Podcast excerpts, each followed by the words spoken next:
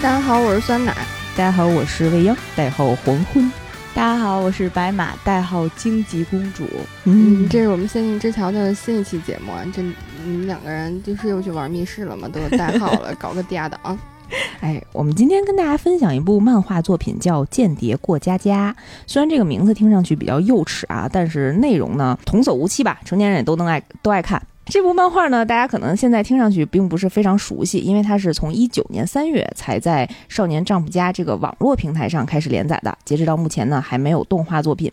但是这个漫画啊，曾经获得过这本漫画真厉害二零二零年度男性部门的第一名。这个名字，这个选项可真是好好好童叟无欺呀！对，之前我们也提到过啊，那个辉夜姬也获得过这个奖项，然后他还获得过全国书店店员推荐漫画第一名。嗯，获得过很多奖项。就是这部漫画作品呢，无论你的阅片量如何，你是漫画小白还是一个动漫的老二次元，都能在里面找到快乐。嗯，这是我自己认为今年看过的最好的，嗯，比较偏剧情恋爱系的，嗯，少女漫画吧。其实也不一定算少女漫画，很多男性朋友们也在看。它这个名字一点都不像少女漫画呢，过家家了都。但是间谍呀！我刚才想说，我刚才想说的是，这个名字一点都不像男性漫画，男性粉丝会爱爱看的。但是他确实有很多男性粉丝，因为这个漫画里面塑造的女性角色都特别的可爱啊，不仅可爱，还特别能干。嗯嗯，怎么回事？哎，为什么我刚开始接触到这部作品呢？是我看到了一个推广，他写的是间谍叉儿杀手叉儿超能力者。是一个爆笑的家庭恋爱喜剧，你听这个名字就特别特别香，和怪，就是你一下就被击中了。然后看这个名字，当时就想，哎，过家家一个家庭戏，里面又有间谍，又有杀手，又有超能力者，你有没有想到哪一部非常经典的电影《超人总动员》？锵锵，是不是？我以为你要说史密斯夫妇呢，史密斯夫妇他没有超能力呀。哦，你说的对。也行，反正强接受了，强行调台。反正这部作品呢，是一个非常充满欢乐的人间喜剧啊。呃，当然也有翻译呢，翻译成《间谍加加酒》啊。我比较喜欢，还是喜欢《间谍过家家》这个名字。然后这个作品呢，其实讲述的是说，虽然桌面上一家人其乐融融啊，但是每个人背后呢，都有自己一个虚假伪装的一面。我问一下，是他们？全家每一个人都有超能力吗？不是，是他们全家呀，有一个人是间谍，有一个人是杀手，有一个人是超能力者，这么厉害吗？对，而且互相都不知道，这日子怎么过的？哎呦，这日子过的 可难为那超能力者那小女孩了。给你说说啊，咱听听，咱听听故事到底怎么回事儿。哎，这个故事背景啊，其实是发生在冷战时期的东西德。嗯，它是一个架空的背景，但是你从它的字里行间和它那个局势来看，应该是那个东西德的当时的那个局面。嗯，他给自己的呃划定是东国和西国。那这个故事的主人公呢，是一个来自西国的代号黄昏的间谍，特别帅。嗯嗯，一定要强调一下，特别帅。嗯，然后他是一个如鱼得水的谍报人员啊，就是特别擅长佯装打扮，就经常打扮成自己国家的领导人，然后去。特型演员呀，还是对，就是这样，他能混混淆敌人的视线，然后自己作为领导人跑走，然后吸引火力，然后这样让真正的领导人就顺利的逃脱了。哦，就是这种传说中的角色，哎，传说中的间谍角色。对，然后他还经常打扮成一个高知分子，跟敌方的高级官员的女儿约会，然后通过这种方式来骗取对方的情报。美男计。哎呀，人家是谍报人员嘛，然后反正是又帅又有气质又高贵，然后又非常沉稳，然后经常给自己的碎碎念，就是说普通人的幸福，比如说结婚，在我成为间谍的第一天就跟身份证一起扔掉了。嗯，哎，我有一个问题，他既是自己国家的领导人的特型演员，同时还跟对面国家的女儿谈恋爱，领导人的女儿谈，对面那女儿没觉得有问题吗？他佯装啊。他他有面具，对，他有面具，他换不同的形态。哦，嗯，零那个阿汤叔，哦，每天换一个新老公的感觉，就是这种感觉对不对？对，嗯，对于我们这些女性读者来讲，就是每天换一个新老公。啊，刚才刚说完他跟他这种普通的幸福，然后跟身份证一起扔了这样的 flag 之后呢，就接到了一个新的特殊的任务。这个任务啊，是希望他潜伏到东国，去接触东国国家统一党总裁多诺万·德斯蒙这样一个国家呃高层官员。那他的任务呢是接近探查这个官员的一些险恶的举措。为了达到这个任务的终极目标呢，他必须要先结婚，然后生一个孩子。黄昏当时的表情跟白马现在的表情一样，就是小朋友，你是不是有很多问号？就是按照潜伏的剧情，结婚是假的，孩子也可以是借的，但是他们这个是不是太这个任务是不是太着实了？还得自己生一个孩子呢？呃，也未必啊。就是为什么呢？就是为什么要结婚生孩子呢？是因为这个这个高层领导啊，他深居简出，非常小心谨慎。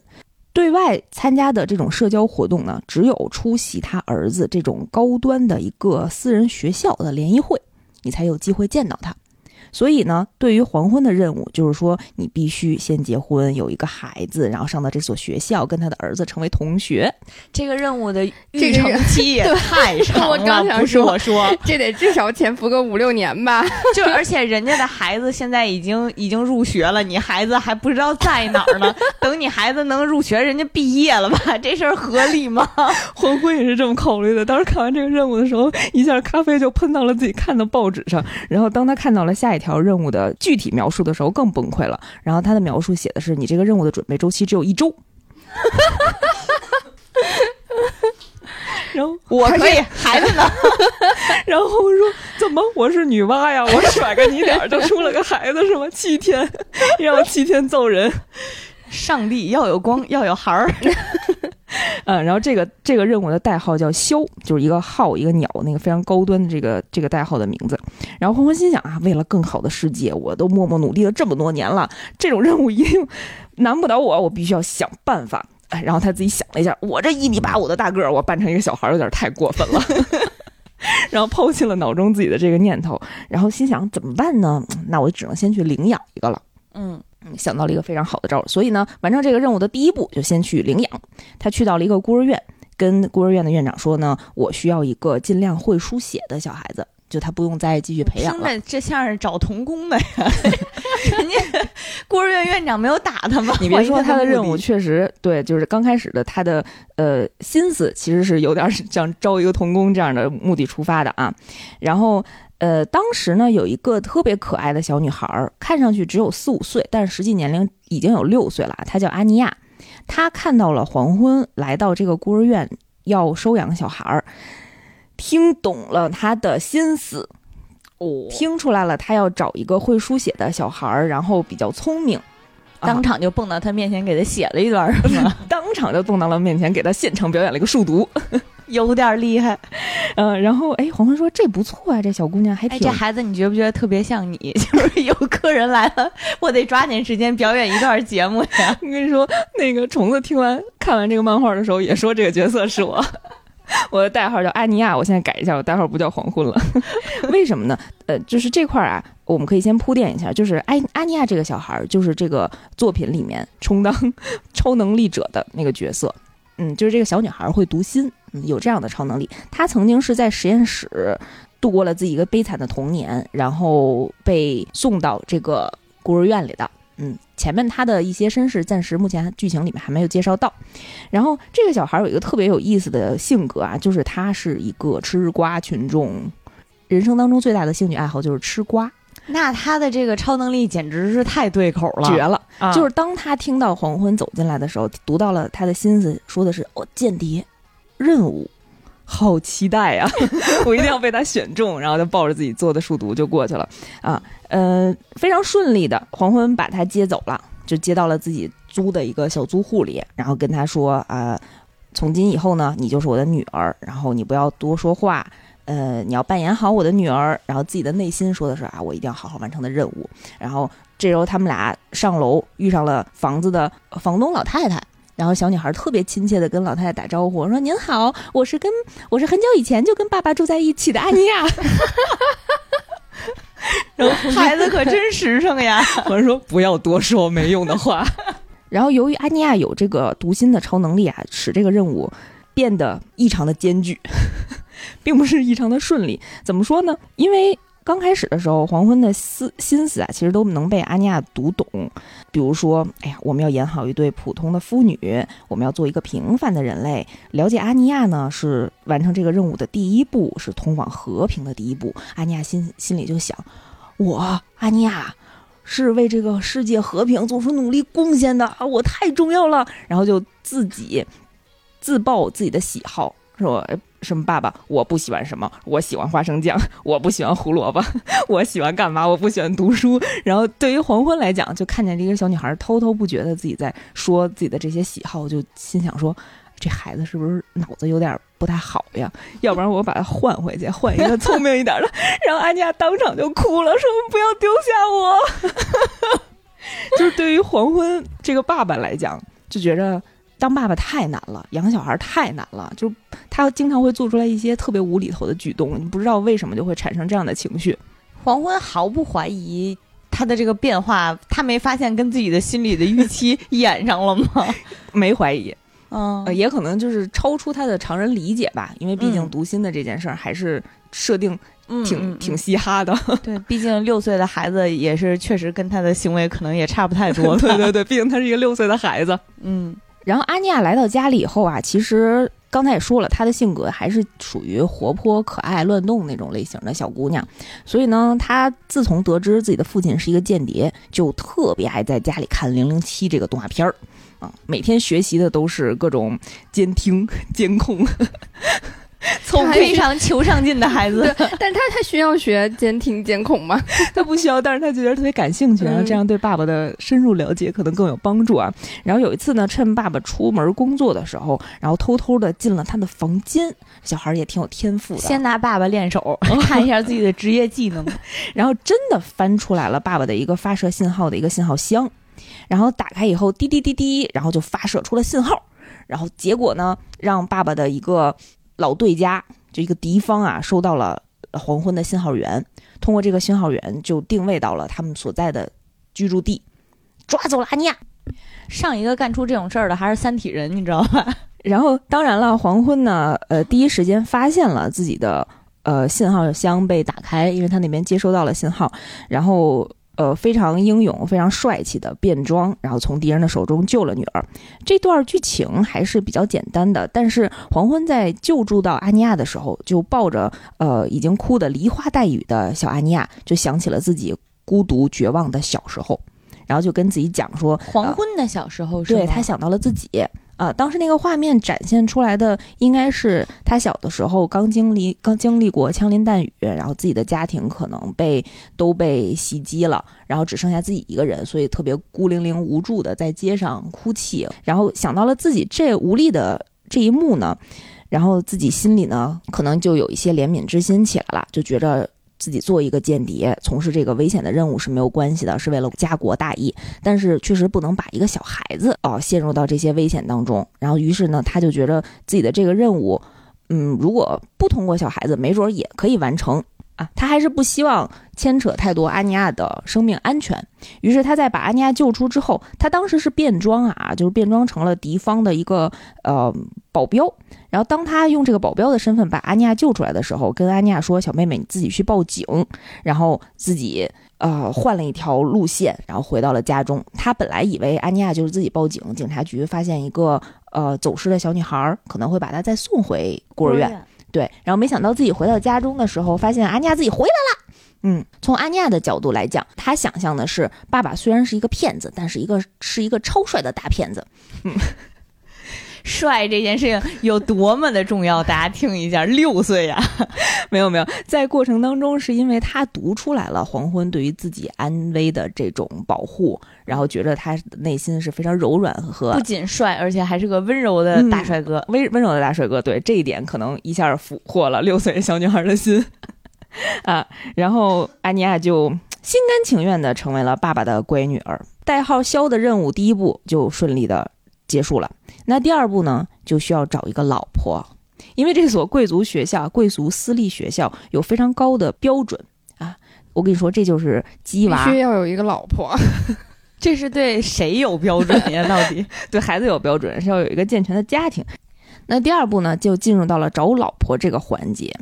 首先呢，黄昏先通过自己的好基友、好同事，把西国这个城市里面大概二十五岁左右的这种呃独居女性的信息全都调查了一遍，正在揣测，哎，我跟哪个女生来合作完成这个任务会比较合适。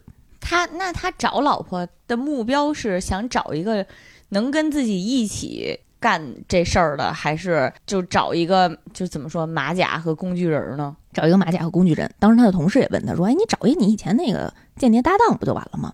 然后他就觉着，嗯，两个人办事儿吧，容易有矛盾，就是职业纠纷是吗？对对，他他是一个特别特特立独行的间谍啊，他觉得这个任务自己一个人就能完成，然后自己一个人伪装在一个小女孩和一个普通女性面前，对自己来说完全没有难度啊。自信普男上线，然后，但是他挑来挑去呢，一直都没有特别心仪的、合适完成这个任务的对象。然后我们画风呢转到我们这个女女主身上啊，女主刚才我们没有提到，这个女主是谁呢？这个女主叫约尔，约尔小姐，她的表面身份啊是首都市政厅的一个行政人员，二十七岁。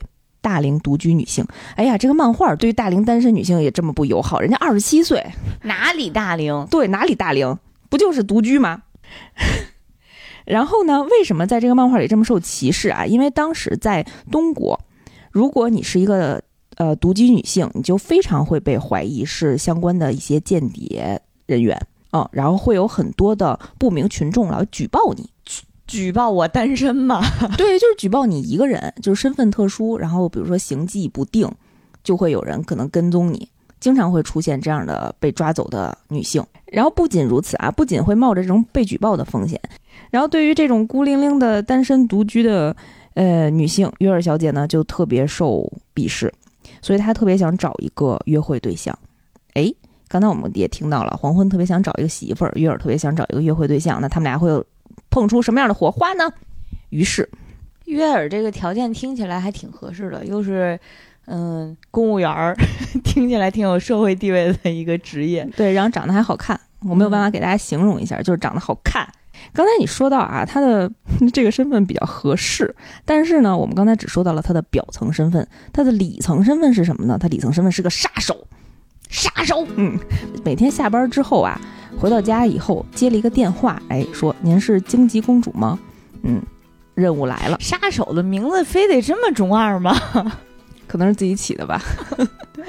哎，然后每次下班之后呢，就开始切换了自己的大号，找回了自己的大号密码，上线了 哈。然后穿着一个黑色的小晚礼裙，有那种礼裙的裙摆，然后穿着过膝的长靴啊，小高跟儿，然后两手呢都拿着一个蝴蝶刀，非常的帅气。然后到了一些呃高档的场所，然后经常会问一下对方：“哎，您是谁谁吗？我可以取您的姓名吗？” 就大概是这么礼貌，这么有礼貌，就大概是这种酷飒爽的这种剧情啊，就经常在枪林弹雨当中吧，然后去拿了对方的手机，就这样的一个非常有本事的女孩子。但是在上一次呢，在上一次行实施在自己的杀手任务的时候，自己的裙子不小心被刮破了。啊，然后黄昏那边呢，正好带着阿尼亚有一天去裁缝店给小朋友做衣服，这两个人就在裁缝店，吧唧，装上眼了，可以说是一见钟情吧。嗯，但是虽然两个人内心当中呢都觉得，哎，他又做的作为我的约会对象看起来不错，互为工具人是吧？对，哎，我是不是能跟他一起携手完成这个任务啊？两个人就互相。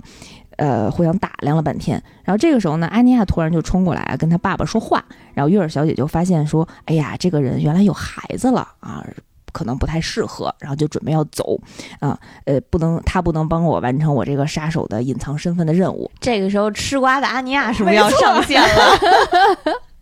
哎呀，听到这这哪能放过呀？杀手，好期待，期待乘以二，然后就开始撒泼打滚，在地上当场就在地上开始翻滚，说：“阿尼亚好寂寞呀，我好想要一个妈妈呀！”不是阿尼亚这样，我觉得会适得其反哎，谁想要熊孩子呀？没有，我跟保不齐阿尼亚的可爱，我跟你说，外形还是非常重要，阿尼亚非常的可爱啊。反正就是撒泼打滚的时候呢，就是黄昏也非常。就尴尬呀，说这这怎么情况呢？真不好意思，我们家小女儿就今天可能情绪突然上来了，嗯，赶紧跟人道歉。然后月儿也觉着黄昏非常有礼貌，非常绅士，两个人非常帅吧，非常帅气，对。然后两个人觉着这两个人也非常直接啊，就当下直接互通了自己的需求啊，就是我你能跟我约会吗？嗯，你能做我老婆吗？做我老婆这件事还没有提出，是约尔先说的，你能跟我约会吗？啊，然后说可以，好直接呀，啊特别直接，因为毕竟是都是杀手了，咱 咱利索点儿。对。然后我周六呢正好有一个这种联谊的 party。呃你要是合适的话，你就跟我来。周六晚上是六点，不见不散啊！这个交易就定，哎，交易达成。但是好死不死的，周六的时候，爸爸突然临时接到了一个任务，在这个任务的过程当中呢，然后有很多波罪犯正在跟他们进行车站的追踪。约尔呢就以为黄昏失约了，就觉得自己可能被耍了，怎么可能当时有人第一次见面就答应跟我约会呢？怎么怎么着呢？就开始自己就是女生嘛，哎，就哦我以为开始自己是反思。当场就决定想砍他。你可是个杀手啊！面对这种人，不砍他吗？你看，作为一个杀手，都会先反思是不是自己哪里做错了。女生，然后他就自己单身单单孤零零的一个人去前去自己的那个联谊会上，然后一去到那个联谊会就被他的那些好同事打引号的好同事就开始嫌弃，说：“哎呀，你看你果然是一个人来的，说好了你带男伴呢。”然后月儿手就在抖啊，就心里想着：“哎呀，我到底是杀还是不杀呢？不能这样。”对，正在此时，哎，黄昏来赴约了。他当他打开那一扇门的时候，他是一个战损美男子的装束出现的，哦！就是脑门上流着血，噗噗的还往外冒，然后整个眼睛都是被浇红了，就是一半脸全都是血，就那样的一个状态。然后，但是 别人都以为他是参加 cosplay party 来的，是吧？对，但是当时他还是一副非常儒雅、非常绅士的气质，然后缓缓的走进来说：“哎呀，不好意思，我。”我是一个精神科的医生，我今天的今天 我今天的患。者有点激动 啊，对，但是我还是我还是来跟我的夫人一起赴约了。然后哎，然后约尔心里想说，怎么一下就变成夫人了？不是约会对象吗？一下进阶了。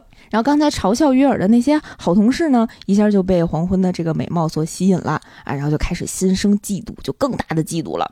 嗯，就开始给他使这种小阴招、小损招。那第一招呢，就是假装递餐盘，然后不小心，哎呦喂，滑倒，然后把餐盘甩了出去。但是约尔作为一个身手矫健的杀手，然后直接嗯，就平地起，把餐盘特别稳稳的接住，然后放了回去。然后第二招呢，就开始讽刺约尔的这个下班后的打引号的奇怪的工作时间，因为他们就猜测啊，呃，约尔下班之后呢，每每天都不跟他们一起去参加活动。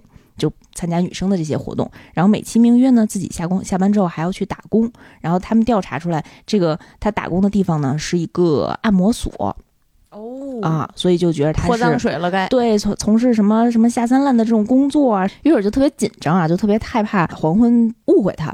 然后，但是还没等他要说什么呢，黄昏就刚开始就开始为他解围了，就跟他讲：“你很出色，你做这些一定会一定是因为自己要养活自己，嗯，所以才一个人打两份工，不断忍耐的这种残酷的工作，做这些只有普通的觉悟是无法做到的，所以这个是值得你自己自豪的。”他可真厉害，他是心理科医生吧？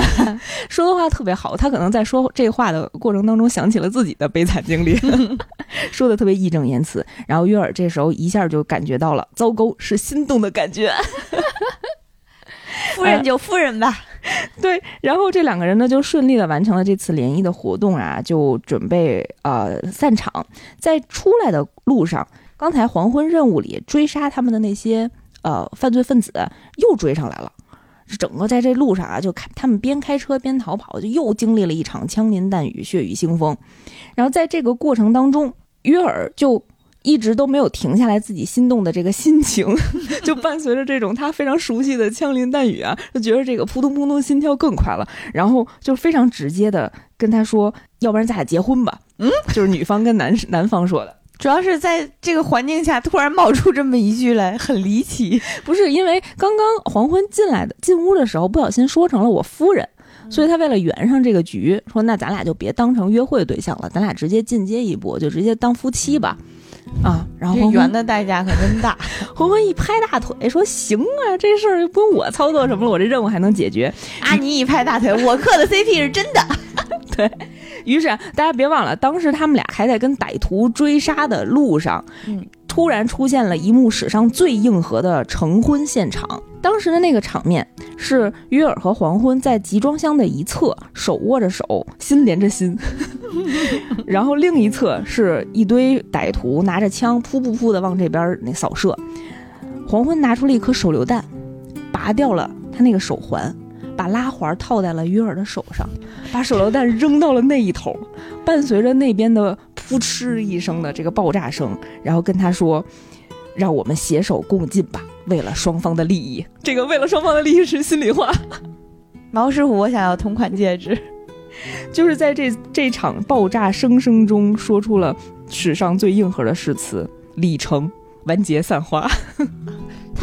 就是双方都不觉得对方如此之镇静又又又炫酷有什么问题，对不对？暂时还没觉着。嗯可以，爱情蒙蔽了双眼。嗯，对对对，啊，于是呢，我们的这个任务第一步呢就已经完美的组合成功啦。然后这个家庭呢就变成了一个骗子爹、一个傻子妈，还有一个瓜娃娃。傻子妈，约尔小姐其实还挺天然呆的啊、就是她除了身手非常矫健以外，她可能相对性格还是比较单纯的。行，这个临时的家庭已经组建完毕了。接下来呢，就为了让小阿尼亚能够进入伊甸园这所呃私人贵族学校，大家开始继续努力了。哎呀，接下来的日子呢，对于黄昏这个爸爸的角色实在是太难了。他们参加了一个面试，发现得了零分儿，私立学校的面试这么严格呢？特别严格。然后呢，嗯，这个黄昏呢就觉着我不行，我得先激发小阿尼亚对这些高级艺术的爱好，就带着他们去博物馆受熏陶。但是小阿尼亚一点儿都看不懂这些高雅，脑内想的全都是我要当间谍，我要当零零七，然后躲在这儿躲在那儿，跟 跟他爸玩躲猫猫。这还是家庭教育的出了问题啊！然后他的妻子呢，然后总是对那些断头台的这种艺术品特别感兴趣。祖师爷的手艺不能丢，是吧？然后吃饭的时候，然后都在非常温柔的抚摸那个餐刀，然后周围人心里都毛骨悚然的。哎，就在大家都非常绝望的时候啊，他们出来这个博物馆，突然遇到了一起小偷的事件。小偷偷了一个普通的老太太的呃书包，然后这个时候阿尔呢一个箭步就从二层跳下去了，就先开始去追那个小偷，结果追丢了，因为那个小偷可能掩人耳目啊，就钻到了哪个商店里进行了换装。这个时候阿尼亚呢就希望说我可以帮助爸爸妈妈一些，他就在万人丛中啊就开始听所有人的心声，然后听的都有点那个头晕脑胀要流鼻血的那个劲儿。然后突然他听到有一个人说：“哎，我这个洋装打扮就再也没有人能够啊、捉到我了。”然后他定睛一看呢，果然是那个小偷，但是他又不能让爸爸。嗯，知道自己有读心的这个能力，然后于是想了一招，说：“哎，爸爸，你看我要吃那个蛋糕店的蛋糕。”他爸说：“你这不是刚吃完饭吗？”然后结果一看，门口有一个男子，形色呃鬼鬼祟祟的，这种躲躲藏藏的眼神怎么能逃过间谍的火眼金睛？于是他定位到这个人应该就是当时的那个小偷，于是一下就把他抓到了。上一个干类似事儿的小孩是柯南，啊，你应该和柯南学一学。对对对，呃，他们俩可能能组成好朋友。哎，于是呃，爸爸呢就顺利的抓到了小偷，把这个书包还给了那个老太太。这个老太太呢也夸他们家呀，真是相亲相爱，和睦融融啊。我曾经想过在街上救一个，嗯，什么枪林弹雨中救下一个老太太，然后老太太把她的全部遗产都给了我，这种剧情。也挺美好的嗯，虽然说这个剧情对于黄昏的任务没有什么直接的影响啊，但是他在这个任务当中呢，可能稍微有一点点体会到了一个家庭的温暖。嗯，因为当时这个路人老太太。夸赞他，你们一家人感情可真好呀，然后亲亲我我的，然后阿尼亚也在旁边添油加醋的说：“哎，爸爸妈妈在亲亲我我。” 两个人说没有，赶紧否认，矢口否认。嗯，然后做了这些哎呀，非常努力的铺垫呢，伊甸园的终极考试终于要开始了。你看完这一段，你就觉着海淀的鸡娃内卷真的可能不算什么了啊。当他们在入学考试的呃现场，在入口的时候，黄昏和约尔就分别感受到了有很多视线在注视着他们。毕竟一个人是间谍，一个人杀手，对这种莫名的视线是非常的敏感的啊。然后他们就知道，哎，考试在进门的一瞬间就开始了。有很多教师隐藏在昏暗当中，看这些形形色色的家长和孩子是不是风度优雅。其中这个关卡呢，也设置在了很多意想不到的地方。比方说，当黄昏和呃约尔带着阿尼亚走过初代校长的雕像的时候，然后三个人纷纷的向校长敬礼。这是黄昏自己自导自演的，他觉得因为有人看着他们嘛，嗯。这戏加的也太多了，不是我说，但是老师特吃这一套啊，优雅五分，行，给这个家家庭加五分啊。然后他们在路上呢，还看到了被卡在下水井盖当中的小男孩儿，然后浑身都是泥泞。你说救还是不救？他这个小男孩是安排的吗？安排的。可以 够下本的这个学校，对吧？然后再扑棱扑棱的在那儿，然后但是你过去呢，你就会怕被这些那个下水这些泥泞，就是污染了自己的是高贵的衣服。然后但是你不救，你走过去呢，你这还是冷漠呀？对啊，怎么办呢？然后爸爸那个眼珠了一转啊，然后马上过去一个箭步就把小孩拎了出来。然后虽然虽然甩了自己一身泥点儿，但是没关系。然后瞬间呢，从自己的手提箱里滋灵又拿出来了一件新的衣服，给三个人重新换上了。准备的也太齐了，带了个行李箱去面试，准备的特别充分。而且爸爸特别会说话，在这儿他说：“哎呀。”本来就想着说，我今天穿的这身衣服呢，可能配不上贵校的这种高档的气质。感谢你给了我这样一个换衣服的机会。这也太会说话了吧！我天哪！我跟你说，小男孩心说糟糕，是心动的感觉。这这谁顶得住呀？他说优雅五分，这个家庭再加五分。然后，哎呀，然后第三关，他们走在校园里，发生了牛群暴走事件。这个校园。这个学校是不是不太高贵？挺有田园风情呀。嗯，然后结果事实发现呢，这个不是一个设计好的，这是一个真的发生的暴走。然后爸爸还想呢，说怎么办呀？我是不是要暴露自己的这个身份了？他可能要暴露自己矫健的身手。然后没想到那个约尔小姐就是妈妈一个葵花点穴手，上去啪啪啪啪啪把牛给点了，是吧？直接领头的那个牛就卧倒了。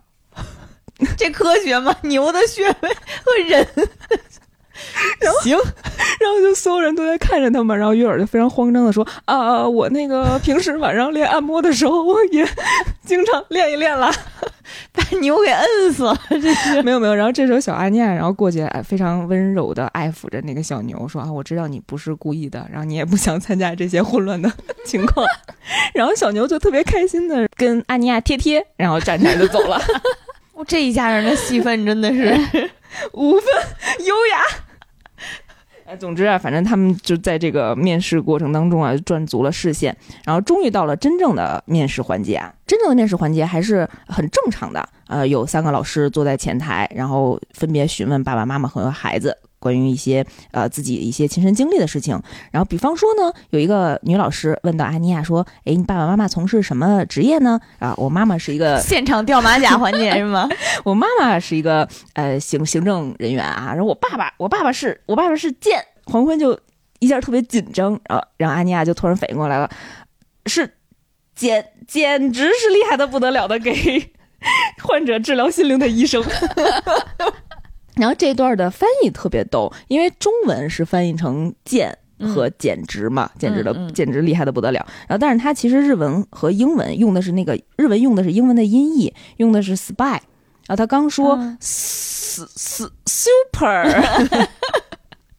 就是都能圆上。我觉得这个翻译还挺挺妙的。嗯，但是啊，在这个正常的询问环节啊，就出现了一个非常不好的老师，有一个非常刁钻的油腻中年男子老师啊，就特别傲慢，看着就很傲慢和贪婪。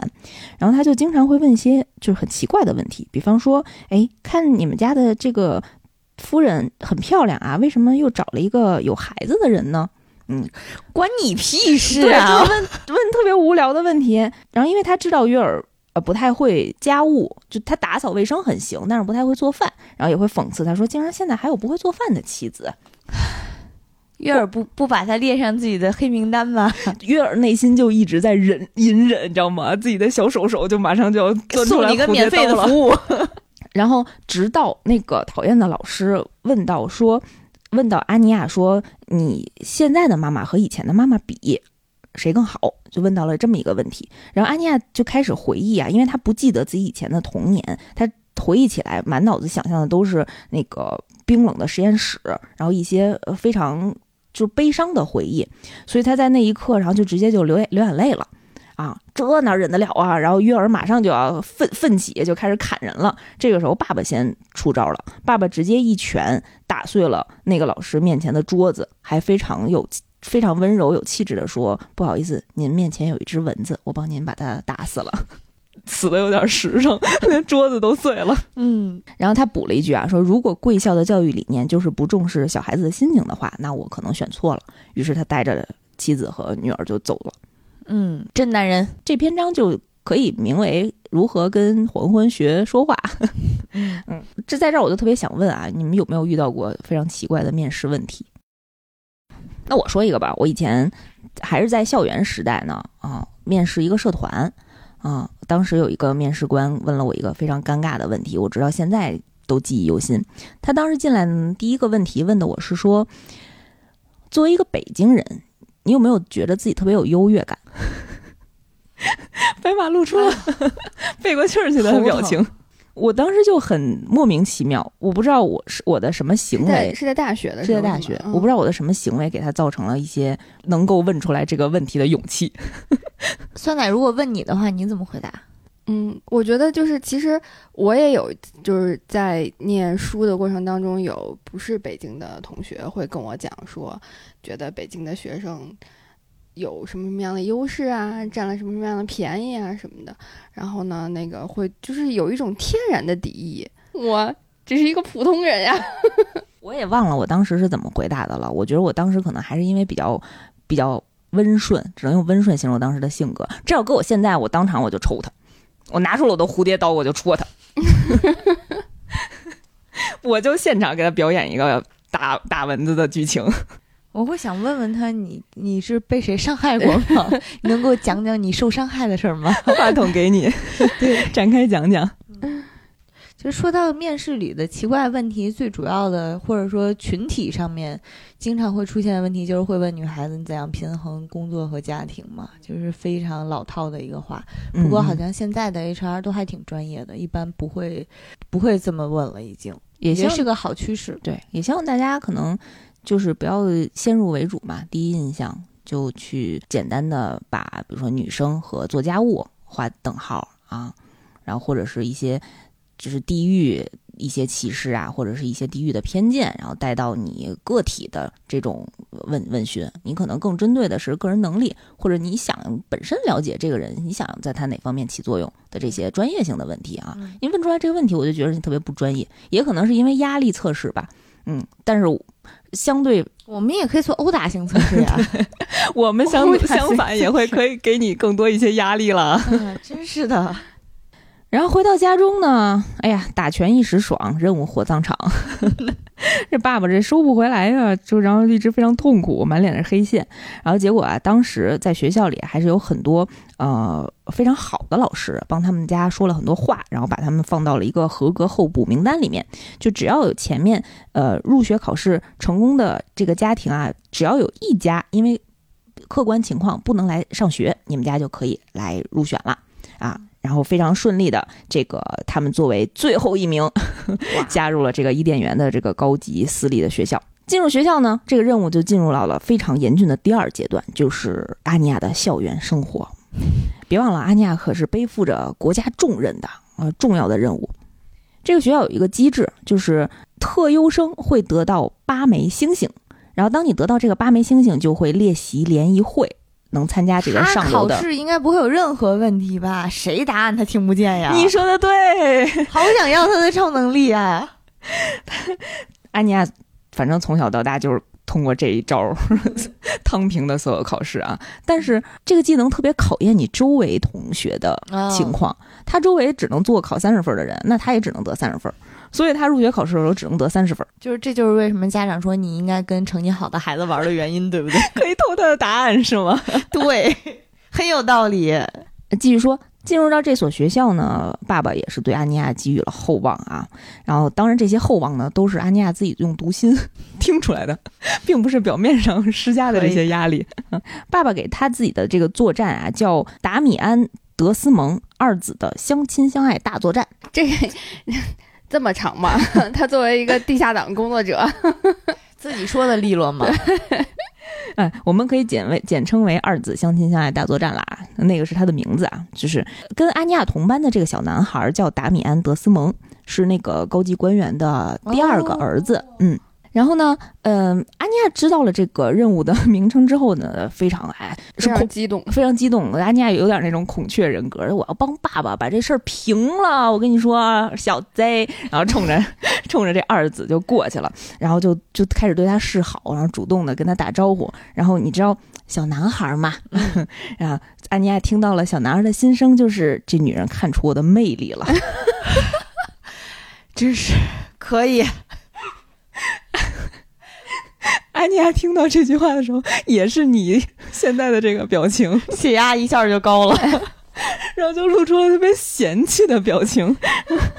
然后二子也非常尴尬，说：“哎，你刚开始还是笑脸相迎过来，然后怎么一下就变成了这种埋埋汰汰，对埋汰的鄙鄙视的表情？哎，你这个女人不简单，女人你成功的引起了我的注意。”特别有意思，就是呃当安妮亚听到了 二子这些言论的时候，然后整个走过去那个就是相亲相爱的路线，就一下就转弯了，就 排到了队伍的另一侧。嗯然后爸爸爸爸的任务自己做去吧，你。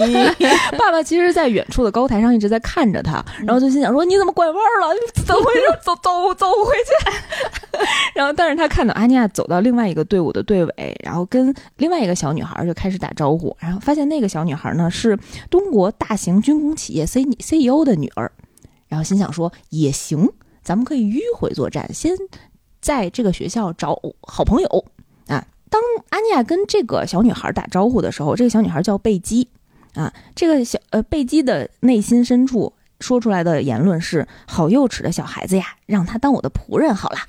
哎呀，这学校的人都特别奇怪。这入学考试面试的时候就有面了个之语，真的。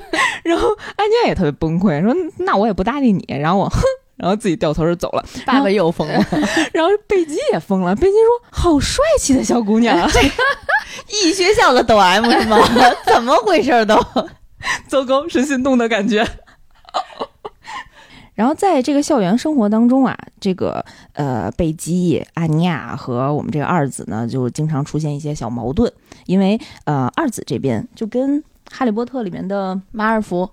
拽哥马粪，用台湾的翻译来说是，就跟他们那个小团体一样啊，就是有两个小跟班儿啊，就一直都在嘲讽阿尼亚，就是说你看你矮，因为阿尼亚很小嘛，看着像四五岁，就是矮矮的，然后小萝卜腿儿啊，然后你的父亲呢，听说也是只是一个医生，那我们的家族都非常的高级啊，都是这种政府官员，要么就是军工企业大 CEO，然后就觉得你这个身份和地位呢，就配不上我们这个学校，也配不上跟我们说话。在这个过程当中呢，他可能就推搡了一下，就可能也撞了一下贝基，也踩了一下安尼亚啊，反正就挺不礼貌的。然后安尼亚这哪受得了啊啊！毕竟自己在家里可能听惯了间谍和杀手的这些内心的言论，捅他。趁老师一个不留神儿，直接就给二子来了一拳，这么就照门啊，就打照门了一下就打飞了啊！家庭教育是多么的重要，这这样孩子多体气，真的，绝对不会受任何委屈的孩子。老师就非常崩溃。那么入学还没几天呢，你上来就打同学呢，然后二子也非常崩溃，这你这个小女孩脑子可能有问题。然后安妮亚就想起来了，母亲就是约尔小姐跟自己的教育啊，就说，呃，你作为一个女生，你是不应该轻易的在别人面前动武的。但是唯独有一点，就是当你的朋友受到伤害的时候，你就可以示诸于武力。于是他就跟老师说，因为二子踩了贝基，哎呀，可以，二子很崩溃。贝基心花怒放啊！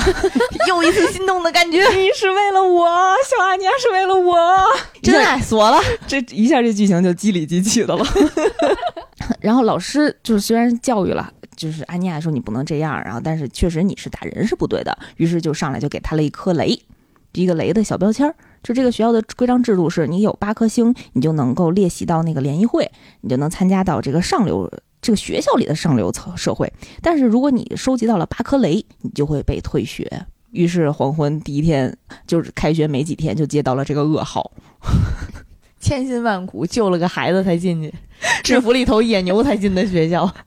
打打死了一只蚊子才进的学校，嗯，然后距离任务原来有一千公里，现在有两千公里了，啊，然后他就潜移默化的一直在影响阿尼亚，就是你一定要跟二子继续相亲相爱，你首先第一步你就要去道歉。于是黄昏就使了各种招数，比如说在阿尼亚带的便当里面用番茄酱挤了个 sorry，就是潜意识潜意识层面上影响他，就是说你要去跟他道歉。但是贝基老跟着阿尼亚，然后。黄昏就觉得你这小姑娘就阻碍了我闺女和这二子之间相亲相爱的这个过程，于是就把贝基通过学校的校园广播叫走了，然后就借助了这五分钟的那个空档，然后就推着阿尼亚让让他跟二子去进行道歉。然后阿尼亚在道歉的这个过程当中啊，一直在听到呃二子和他身边的两个小小男孩小跟班一直一直心里是在吐槽他，然后就说他一些外貌上的一些。就鄙视他，因为矮啊，可能小孩就觉得那时候谁高谁牛逼，然后然后还说他的身份不好，然后安妮亚就心里就内内心就非常纠结。但是我要完成这个任务啊，我为了爸爸，我为了我的家庭，太忍辱负重了，啊 太惨了。于是就不灵不灵的大泪珠就掉下来，就哭了，在二子面前泪眼汪汪、梨花带雨的说：“弄不死你 的。”不 是不是，他说的完全不是，他说的是对不起，我突然打了你。阿尼亚其实是想跟你好好相处的。嗯，不灵不灵的大眼睛。嗯，糟糕，是心动的感觉，我都说累了。反正我也不知道二子是怎么想的啊，反正他的脸红和耳红出卖了他。嗯，那这任务完成了。那雷能给撤销了吗？雷撤销不了啊，就只要你别攒满八颗就行。那再给颗星不就行了吗？老师说这雷星能互相 抵消吗？了解一下他们运营政策。你们同学之间的小情谊，然后小关系，跟我们学校没有关系。你这个星星呢，是必须得做出一些。对于学校有贡献的事情，学校才能颁发给你。然后很巧的是，安妮亚在过后几天啊，就是剧情设定吧，可能是，然后给了给了他一颗星。为什么呢？是因为有一个同学在游泳池溺水了，然后但是他因为溺水到水底，他其实已经呼喊不出来了。但是安妮亚从用心读心术听到了有人在求救，然后于是就去到了那游泳池，然后赶紧叫了一些工作人员把孩子捞上来了。呃，因为这件事得了一颗星。这个设定还挺科学的，嗯，然后安妮亚就从之前得了雷的那沮丧当中恢复了心情，然后那就个嘚瑟呀，就是每天必须得带着那个小星星上学，然后别在身上那个最显目的那个胸口前，然后跟贝基打招呼的时候，贝基叫他安妮亚早上好，然后他也不理，然后贝基说你为什么不理我？他说你要叫我闪光的安妮亚，哎，听着像我能干出来的事儿，但是安妮亚。虽然得了一颗星星啊，但是他没有骄傲，丝毫没有骄傲。这还没骄傲呢？骄傲呢？咱们对骄傲有什么误会？他没有骄傲的忘了自己的本分的任务啊，他还是要完成自己父亲交给他的重要的任务的。于是呢，他就继续的用自己的方式亲近二子，打引号的亲近。然后调查出来了，二子家里养狗，然后他就自己心里想说：“哎。”我也养一只狗，这样呢，我就可可以跟二子有一些共同语言。如果二子邀请我说，让咱们两家的狗一起在我们家两千多平的大草原上一起奔跑，然后这样爸爸不就有机会去进到他们家，跟他们的父亲有一些亲密接触吗？啊，于是他就跟呃父亲和母亲说：“那我想养狗。”啊，有一天呢，他们就带着阿尼亚到宠物店去买狗了。领养代替购买，领养代替购买，哎。真的是领养代替购买，他购买啊，他们就去到了一个领养狗狗的店里。但是在这个呃路上，安妮亚路过一个宠物店的时候，发现一只雪白雪白的大狗，就是坐着都比安妮亚个儿高啊。突然在路过这个大狗的时候，安妮亚脑中出现了这个狗狗的意识，这个狗狗的意识里面有安妮亚一家三口欢乐的笑颜，他连狗狗的心都能读出来啊。然后就很奇，安妮亚很奇怪，因为她的那个笑颜穿着的那个衣服啊，不是今天的衣服，啊，是没有穿过的衣服，就这个场景他没有见过。那一家三口是现在这个配置吗？是这个配置，只不过是穿着打扮，安妮亚没有见过，嗯啊，这个场景没有出现过，然后他很奇怪，于是就跟着狗狗和他的当时拎着他的那个主人啊，然后就去到了一个隐蔽的大楼里。吃瓜少女好奇心害死阿尼亚，嗯。结果就不小心撞破了一个恐怖分子的老巢，这个恐怖分子呢是通过呃用这些狗身上绑着炸弹，然后让他们进到特殊的地方进行引爆，然后来那个造成这个恐怖袭击，嗯，是不是非常残忍？还用狗，还嗯用小动狗狗有什物，么错？就是。嗯结果不小心呢，他就被个这个恐怖分子基地里面的其他的人员就看到了，就被抓起来了。毕竟就是一个小女孩嘛。在挣脱当中呢，这个大狗咬了自己的主原本的主人，然后拉着阿尼亚。让他阿尼亚骑在自己的背上，然后就赶紧跑了。然后在胡同当中呢，虽然被这个恐怖分子围追堵截了，但是别忘了他们是跟着约尔小姐来的，然后被妈妈一下就围堵住了。然后在坏人在摸到阿尼亚的一瞬间，然后妈妈从天而降，然后化身成为了个厉鬼一样，然后一脚就踢飞了反派。这个时候，阿尼亚又看到了狗狗脑海当中的另一幕画面，他在这个狗狗的脑海当中看到了。呃，没有父亲的这个画面，但是下一秒呢，呃，这个父亲的形象又出现了，他是被压在了一堆废墟之下，是被一个被砸死的一个画面。这时候，小阿尼亚意识到了这个狗狗也有超能力，它可能会有预知未来的能力，就因为这件事情没有发生过。但它还是一条普通的狗狗。外形是普通的狗狗，而且也不能说话。行，反正阿尼亚可以读啊，你不能说我可以读啊。在遇到在遇到阿尼亚之前，这个狗狗就是圣斗士里面被剥夺了五感的 圣斗士呀。对，然后也不能出声，也不能表达自己的情绪。是，嗯嗯，反正通过阿尼亚和这个大白狗，然后他们成功的帮黄昏破解了一个非常非常严峻的生死攸关的一个任务啊，就是提前呢帮呃黄昏救了他一条性命。对对对对对，然后提前通过一些呃引导吧，告诉黄昏有一间房间里面是有炸弹的啊，让他不要提前去啊，帮他解除了这个炸弹的危危机。然后呃，也通过这件事情呢，阿尼亚知道了，哎，这个大白狗有超能力呀，嗯，了不一定不能错过。于是这个大白狗也变成了这个三口之家的一员，成为了第四个有奇怪能力的人，奇怪能力的狗。真是太了不起了。而且这个狗呢，阿尼亚给它命名为邦德，是不是狗如其名？特别棒。阿尼亚为这个家付出了太多。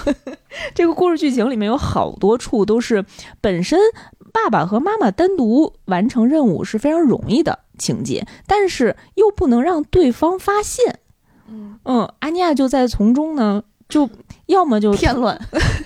要么就推你一把，要么就拉我一下，就反正这两个人使自己的技巧的时候都不能让对方看见。哎，总之阿尼亚这个瓜神为这个家真的付出了太多。啊，其实这个故事剧情里还有很多特别精彩的人物，比如说像约尔小姐的弟弟，他还有一个跟他嗯年少的时候相依为命的弟弟。这个弟弟呢，也有一层隐秘的身份，也有一个大号，就是他的大号是呃东国的秘密警察，专门是抓间谍的。你就想吧，你就可想而知他怎么跟黄昏相处。这个我就不具体展开了。反正从阿尼亚的角度来讲，就是这事儿怎么你们不告诉我呢？有这么好吃的瓜啊！反正后面也有很多呃非常精彩的呃约尔小姐的弟弟和黄昏当面面对面碰撞产生火花，然后这种非常各怀鬼胎、各怀心事的三人戏的情节，嗯，大家可以有兴趣的自己去看一看啊。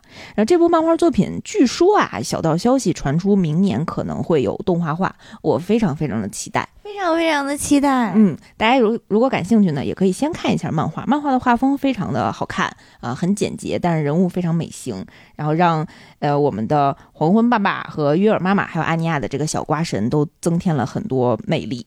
嗯，听完这个故事，你有没有感觉到还是跟史密斯夫妇的调性还是挺像的？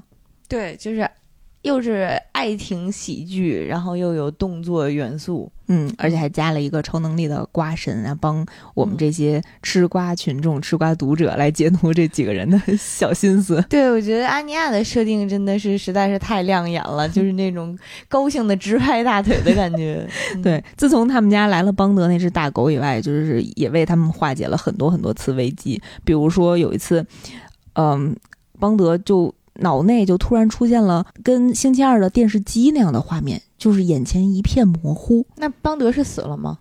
这个这个预兆是邦德死了的预兆吗？他也是这么觉着的，所以邦德那一天神魂不定，就特别紧张，然后一直拉着安妮亚，就是说，那你能不能陪我玩最后一次？就觉得自己要挂了。然后事实发现，其实是那电视机坏了。不是，事实发现那天约尔小姐要做饭，出大事儿了是吗？就是吃完了以后可能就会出现那种情况。然后，所以就是安妮亚就是为了阻挠这件事情发生，真是想尽了一切办法呀。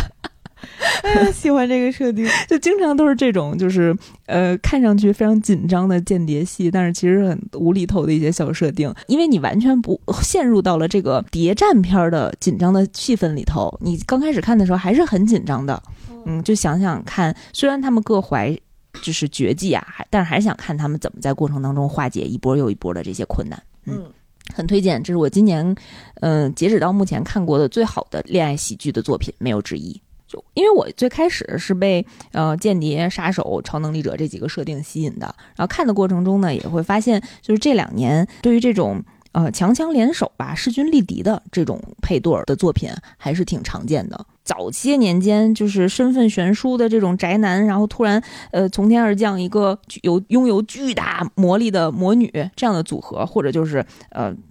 霸道总裁爱上我的这种少女漫画，在这些东西都已经流行过后，然后大家可能更愿意看到就是势均力敌，然后互相无论说是互补啊，还是呃你来我往吧，就是能有一个比较平平衡的这种态势，嗯，大家都很愿意看。我听这个的时候，其实我满脑子想的都是那个《超人总动员》的戏份，确实是。因为《超人总动员》那个设定呢，呃，也是一家几口都有超能力，呃，然后呢，爸爸的超能力，呃，是应该是力大无穷，就是长得块儿也是那种非常美式卡通的巨大的砖一样的男人嘛，然后妈妈的超能力是是弹性。嗯，妈妈是个橡胶人儿，就是随身体咔嚓就变形成了一个什么皮划艇之类都可以。嗯，然后呢，姐姐的超能力是姐姐可以隐形，然后可以有那种变出护盾吧，我记着是。然后弟弟是熊孩子，弟弟就是特别快啊，因为他跑的实在太快了，所以经常跑着跑着跑回来裸了，因为衣服烧掉了，在空 和空气的摩擦当中。对，然后当时这个他那个设定呢，其实是有一点点跟。嗯，也是有家庭的对应关系和呼应了他们每一个人在家庭当中发挥的作用或应有的属性。比如大家可能印象当中，就是爸爸就必须是家里的顶顶梁柱，所以他就是那个最最坚强、最大力的人。然后妈妈就是需要有韧性，就是因为要生活当中有无限无限小的那种小摩擦，需要给他一些一些修行、一些修炼。所以他是一个特别特别有韧性又有弹性的人。然后呢，姐姐是有点自卑。姐姐是一个那种，嗯，可能刚到青春期的女生，现在心里特别特别敏感，然后又比较内向的个性，所以就会有有的时候会希望啊，我要是隐形就好了，然后就咔嚓就真隐形了，嗯，然后弟弟就就很凶，就非常凶，嗯，然后而且这个动画片呢，它在，嗯，第二出第二部的时候，你能明显的感觉出来，它和社会上的一些变化就开始有呼应了。它的第二部的设定里面变成了，嗯。本来可能原本的设定是这个超人一家几口子，他们都是爸爸在外面工作，然后妈妈是家庭主妇的这种传比较传统的设定。然后到了第二部呢，爸爸好像是因为什么呃执行的事故被剥夺了超人行业执照吧，可能是被剥夺了出去这个呃做事情的资格，所以这个家就必须由妈妈撑起来，就变成了妈妈出去工作，然后爸爸在家带孩子这么一个设定。然后他们又生了新的一个小宝宝，然后整整。个就变成了爸爸怎样在家里用自己的超能力去对付新生儿，然后妈妈怎样的那个在外面，呃，用自己的超能力做事情。所以我觉得像你说的，就是超大家可能现在还是随着生活的变化，你在外面永远都是打那个前苏联那几个 有核弹的大坏蛋，好像大家开始就有一点看腻了。大家可能更想知道的是，诶，如果还是日常这堆生活，但是。我就变成了那个有超能力的人，或者说我是一个杀手，会是什么样？我觉得这个是就是能看到他的那种化合感和那种惊喜的地方，还挺期待的。嗯，期待更多这样的作品的出现吧。啊，我觉得这部作品真的是，呃，回应我们最开始说的，真是童叟无欺，嗯，老少皆宜，嗯，男女都非常适合。嗯，男性朋友们也千万不要觉得这个名字叫《间谍过家家》或者叫《家家酒》这样的一个幼齿的名字，然后绕路啊，真的非常好看，里面有很多谍战戏啊，枪林弹雨啊，噗噗噗的冒险。绝对不是给十二岁以下的小朋友看的。虽然女主人是女主人公是一个六岁的吃瓜群众，嗯，好吧，那我们今天就先介绍到这儿。呃，如果有看过这部漫画的朋友们，也欢迎给我们留言啊，举起你们的小手，让我们看到有多少人知道这部作品。嗯，现在是还没有完结，这个片这个漫画还没有完结。对，还在连载，我觉得它应该还会有挺多的故事的，因为毕竟他们的任务到现在为止完成了吗？还没有，早着呢。呃，故事当中，黄昏跟二子的爸爸见过一面，嗯已经打过一次招呼了，但是确实为了挖掘他身上的这些阴谋诡计，确实要深入的了解很多。他们现在只是擦面而过，嗯，任重而道远。啊，二子跟阿尼亚的这个相亲相爱大作战，我还是非常期待的。我真的很期待这个幼儿组 他们两个人之间的化学反应。嗯，嗯，再见。再见。再见。好了，这个临时的家庭组建完毕。接下来呢，我们就为了让呃小阿尼亚能够进到这个，我说一句话太磕巴了。行了，这个临时的家庭组建完毕。接下来，我们就为了让小阿尼亚进入到这所啊、贵族私立伊甸园学校，然后拼尽了自己的努力。哎呀，不对，这句话又说错了。你说，哎，接下来呢，就为了让小安尼亚行